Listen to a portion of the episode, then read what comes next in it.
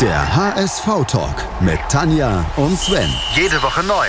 Auf meinsportpodcast.de. 24 Tage. 24 Türen. 24 Trainer. Der HSV-Kalender mit Tanja. Und Sven. Moin beim HSV-Talk auf meinsportpodcast.de. Der HSV-Kalender geht in die neunte Runde. Wir haben eine Tür aufgemacht und hatten einen Schreck, um nicht zu sagen einen Schock, als wir gesehen haben, wer da unter, hinter ist. Äh, Tanja. Oh, was für ein Wortspiel. Was? Gerd Volker Schock. Mensch. Gerd Ja. Volker Schock. Viel mehr 90er geht aber auch nicht, ne? Nee, das war gleich die Anfangsphase der 90er. Er hat von Willi Reimann übernommen. War vorher Co-Trainer von Reimann. Das war sowieso so eine Zeit, wo die Co-Trainer dann automatisch als nächstes Cheftrainer wurden. Also Reimann damals hat von Skopler übernommen, Schock hat dann von Reimann übernommen. Danach wurde, äh, ich glaube, Cordes war das dann, Ja. der Co-Trainer von Schock war und so weiter. Das ging ein paar Jahre lang dann so.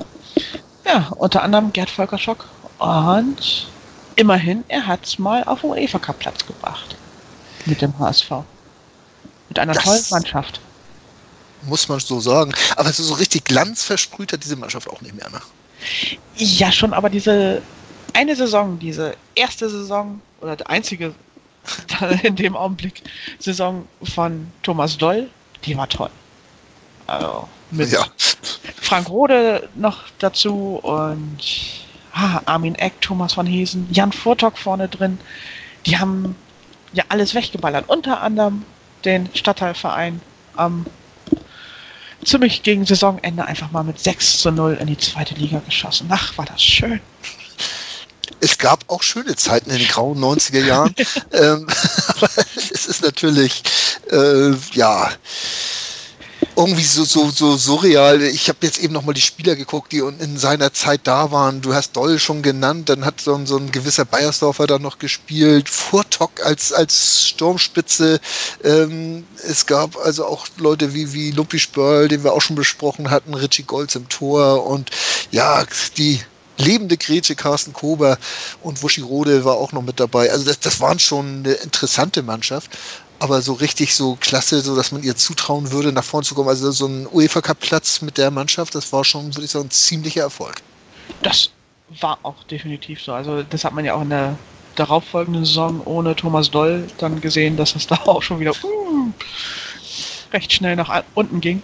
Ja. Also ins, eher ins Mittelfeld der Tabelle, wo man dann ja auch so schnell nicht wieder herauskam. Und wo dann auch äh, für Gerd Volker Schock dann auch relativ schnell wieder äh, Schluss war. Du hast eben schon gesagt, Reimann, Schock, Cordes, Müllmann hatten wir schon besprochen. Das war so diese, diese 90er Jahre. Äh, Magath kam dann noch als, als, es war nicht als Co-Trainer, da war er als Manager eigentlich angedacht. Äh, es hat dann auch um Trainerposten gekommen und Ralf Scheer dann noch. Und wie sie alle hießen, das war alles Eigengewächse, die da gekommen sind. Der nächste, der von außen kam, das war Frank Pagelsdorf, nachdem er mit äh, Rostock aufgestiegen war, da ist er für den HSV interessant geworden. Aber äh, das war schon äh, der, der Hammer, das waren alles Eigengewächse, äh, die, die dann hochgekommen sind. Ist schon, schon eine spannende Vorgehensweise gewesen, nicht unbedingt von Erfolg gekrönt. Nö, aber man konnte sich auch nicht viel anderes leisten. Äh, auch damals ging es dem HSV finanziell nicht gerade gut, um es mal vorsichtig auszudrücken. Und von Das- daher war das. Und insgesamt war ja auch die Trainerposition äh, noch von einer ganz anderen Bedeutung zu der Zeit. Also du hattest da nicht irgendwie großartig was von Matchplänen oder Systemen oder sowas. Das kannte man ja alles noch gar nicht. Aber Medizinbälle. Ja, aber ich meine, in der Bundesliga sämtliche Mannschaften, sämtliche Abwehrreihen waren mit der Vierer Abwehrkette völlig überfordert und es wurde halt mit zwei Mann-Deckern und Libero gespielt. Ja. Und dann kannst du das schon fußballerisch halbwegs einschätzen, was das für eine Zeit war. Es war alles grau. Es, es war, wie gesagt, grau. Und, und du hattest Selbst eben gesagt, ja, der HSV hatte kein Geld. Das war ja etwas, was man dem HSV auch unter Günter Netzer als Manager immer vorwerfen kann, äh, dass sie es nicht geschafft haben, nachhaltig zu wirken. Die haben das ganze Geld, was sie zur Verfügung haben, in die erste Mannschaft gepulvert. Ist eine ganze Zeit dann gut gegangen, bis es irgendwann ja, gekracht hat. gekracht hat und die aus der Jugend kam nie was nach. Äh, da wurde auch kein Augenmerk drauf gesetzt und ja, das war Wobei irgendwo. es ja in der Zeit auch tatsächlich noch so war, dass der Co-Trainer der Profimannschaft auch meistens dann Amateurtrainer mit war. Ja.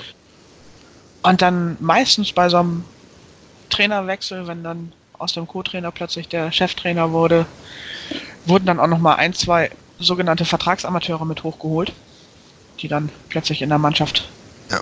spielten. rumturnen. So. Ja, so klangvolle Namen wie Thomas Stratos oder Holger Ballwanz kommen da in den Sinn. Aber auch ein Carsten Björn. Ja, Nee, der wird von Zehlendorf geholt. Aber ich glaube auch erst für die Amateure, ne? ja, genau. Erst für die Amateure und dann haben sie ihn relativ schnell hochgeholt. Einer meiner Lieblingsspieler. Aus den 90ern. Auch wenn er das nie geschafft hat. Aber naja, gegen Duisburg, ne? Dieses, egal. Werden wir nie vergessen. Dafür sind wir HSV-Fans. Dafür haben wir viel zu erzählen von alten und von neuen Zeiten. Was jetzt interessant wird, ist, was wir wohl morgen zu besprechen haben.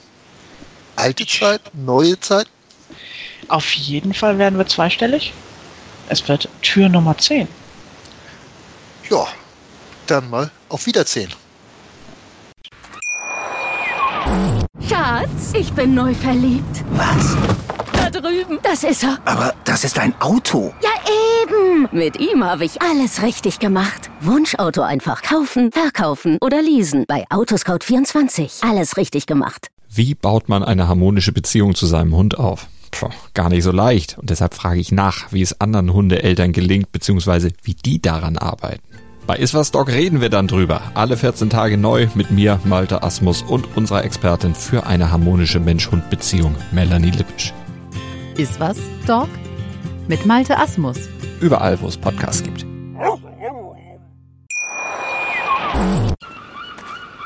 Moin. Moin. Hast das Spiel gesehen? Ja, War ganz gut, ne? Der HSV-Talk mit Tanja Das ging mir sowas von auf den Sack. und Sven. Ganz provokant gefragt, mit Adler werden wir abgeschieden? Analysen, Ich sehe das durchaus positiv. Hintergründe Mit dieser Ausgliederung unterwirft sich die Fußball AG dem Aktienrecht. und offene Worte. Das war einfach nicht schön. Ich will sowas nie wiedersehen. Der HSV-Talk auf meinsportpodcast.de. Schatz, ich bin neu verliebt. Was? Da drüben. Das ist er. Aber das ist ein Auto. Ja, eben. Mit ihm habe ich alles richtig gemacht. Wunschauto einfach kaufen, verkaufen oder leasen. Bei Autoscout24. Alles richtig gemacht.